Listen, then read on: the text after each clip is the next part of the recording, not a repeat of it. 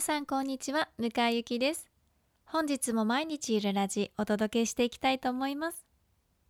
今日のテーマはワクワクはどこということで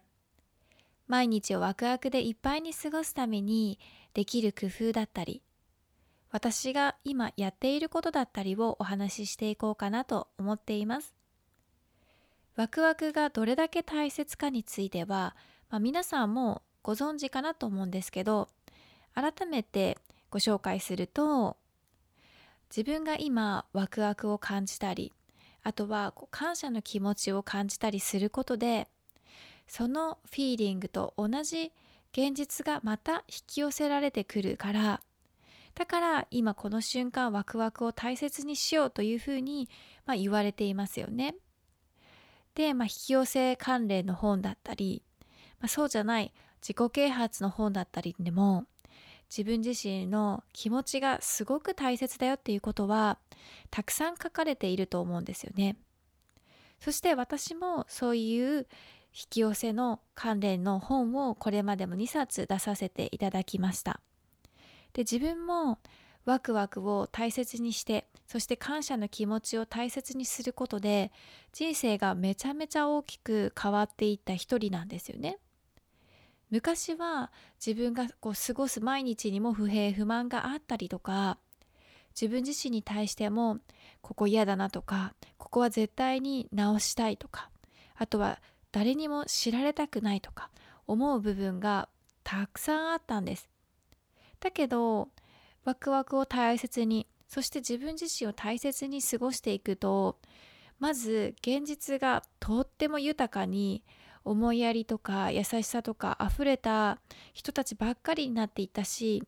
起こる出来事ももう自分が心からありがたいって本当に幸せだなって思うようなことばっかりが起こるようになっていきました。で自分に対しても自分を罰するということがどんどん減っていって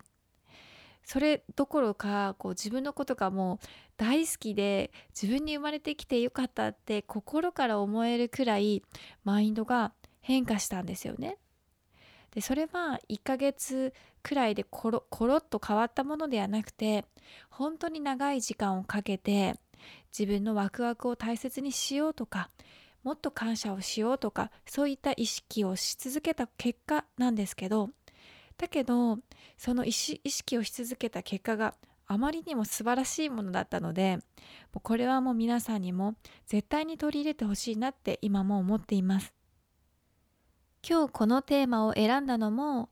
まあ、みんなと一緒に毎日をワクワクでいっぱいにしてそして今の自分では予想もできなかった未来を、まあ、たくさんねみんなと一緒に経験したいなと思ったからですね。でワクワクを毎日の中で感じるために私がすごく心がけていることはこうワクワクを待たないということです。こう何か幸せなことが起こるんじゃないだろうかとか何かいいことが起こったらいいなとかちょっと受け身な姿勢でいるとワクワクっていうのはなかなか起こらないと思うんですよね。もう本当に毎日同じ生活が繰り返されるだけになってしまってこうワクワクを感じるどころかちょっとうん、マンネリではないですけどなんだかつまらないなっていうようなフィーリングが起きてしまうこともあります。で毎日同じ生活の中だとしても同じことをしなくてはいけなかったとしてもワクワクというのは自分が意図することでいくらでも作ることができるんですよね。なので私はいつもワクワクに対してはちょっと攻めの姿勢で今日も自分からワクワクすることをやるぞという気持ちでですね一日を過ごしています。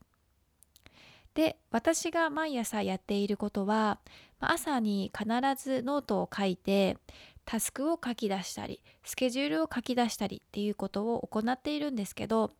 そのタスクたちとかやらなければいけないことたちもそうだしそれにプラスして自分が今日行ったらワクワクするだろうなっていうこととかをあの必ずメモをして書いているんですよね。でタスクに関しては、まあ、ただただこなすだけだとつまらなくなってしまいますよね。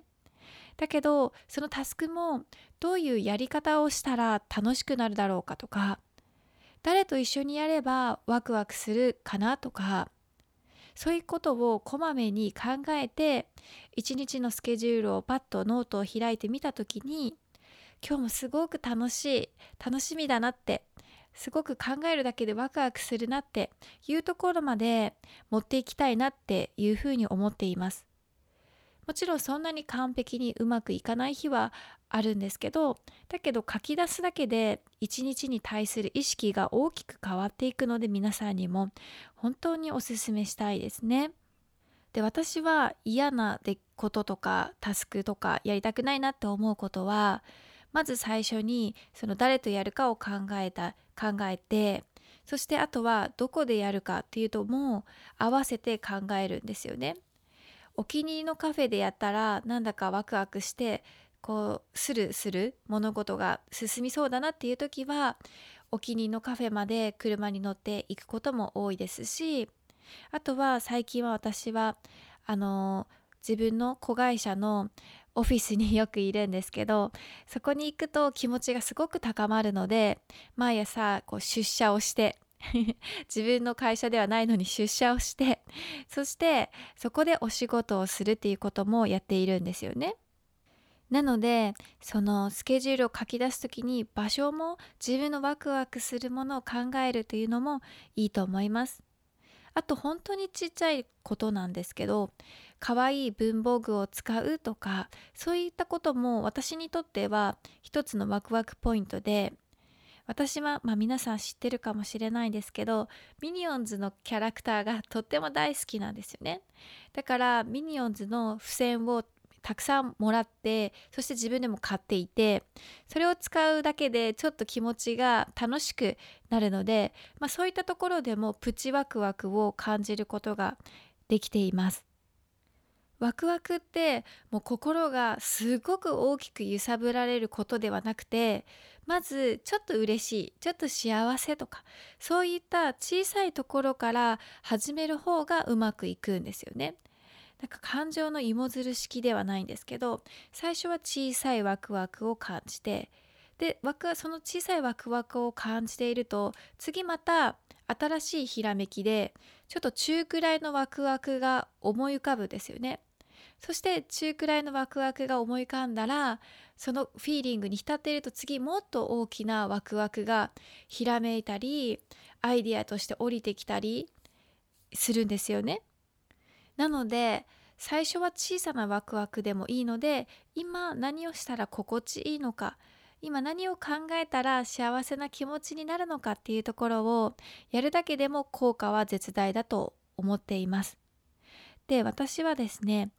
もうこの作業を毎日毎日やっているので自分がどうすればワクワクするのか幸せを感じるのかっていうのをかなり熟知しているんですよね。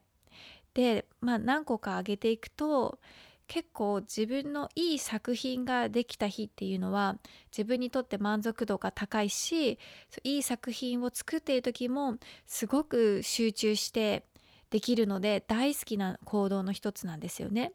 でいい作品は写真もそうだしあとは自分の文章っていうのもそうだしあとは、まあ、自分が生み出す商品っていうのもそうなんですけど何か新しいものをクリエイトしてる時に私はすごくクリエイトできるっていうことにもワクワクするしクリエイトした日っていうのももう今日は本当に良かった日だったなって思うことができるので一日の中でそういった時間をたくさん作るようにしています。あと細かいディティールを気にしてそしてこだわってお仕事をした日も私はすごくこう納得できる日というか充実感をすごく感じるのでそういう細かいことを気にするっていうことも大切にしているんですよね。でゆるラジでも前回ぐらいかな前々回に紹介させていただいた自分のファッションをこう2時間をかけて自分の外見を磨いてファッションもちゃんと選ぶようにしたら毎日がすごく楽しくなったっていうお話をシェアさせていただいたと思うんですけどそれも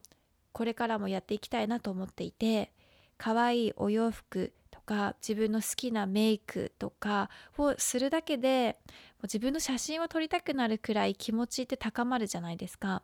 だから私も毎日それも実践していますね。今日はどんなメイクだったらワクワクするのかなとか。今日の口紅の色は赤かなピンクかなとかすごいちっちゃいところなんですけどその小さいところで自分の気持ちがめちゃくちゃ変わるので大切にしています。そしてそういう書き出しをしてもなかなかワクワクすることがあまり思い浮かばないなっていう時は自分の大好きなものを食べようっていうふうに決めていて、まあ、それが高カロリーなものだったらちょっと他にも探そうかなって思ったりするんですけど私はまあ、ラッキーなことに大好きなものが基本的に低カロリーなものなので今日はヨーグルト食べようとかそういうことを考えて心のワクワクを取り戻していますね。あとワインも大好きなので夜は白ワインと一緒にちょっとうんと枝付きレーズいつも食べてるものがあるのでそれを食べようとかそういうことを考えるだけでも心がワクワクします。皆さんも考えるだけで一瞬にしてワクワクすることってあると思うんですよね。で気持ちが落ち込んでいる時はなかなかその何で自分がワクワクするのかも思い出せなかったりするので手帳にメモをしておいてそして気持ちが落ちた時はそれを見返すっていう風にしたらいいんじゃないかなと思います。ということで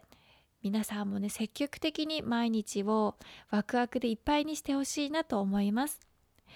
今日も、えー、最後まで聞いてくださってありがとうございました。素敵な一日をお過ごしください。向井ゆきでした。バイバーイ。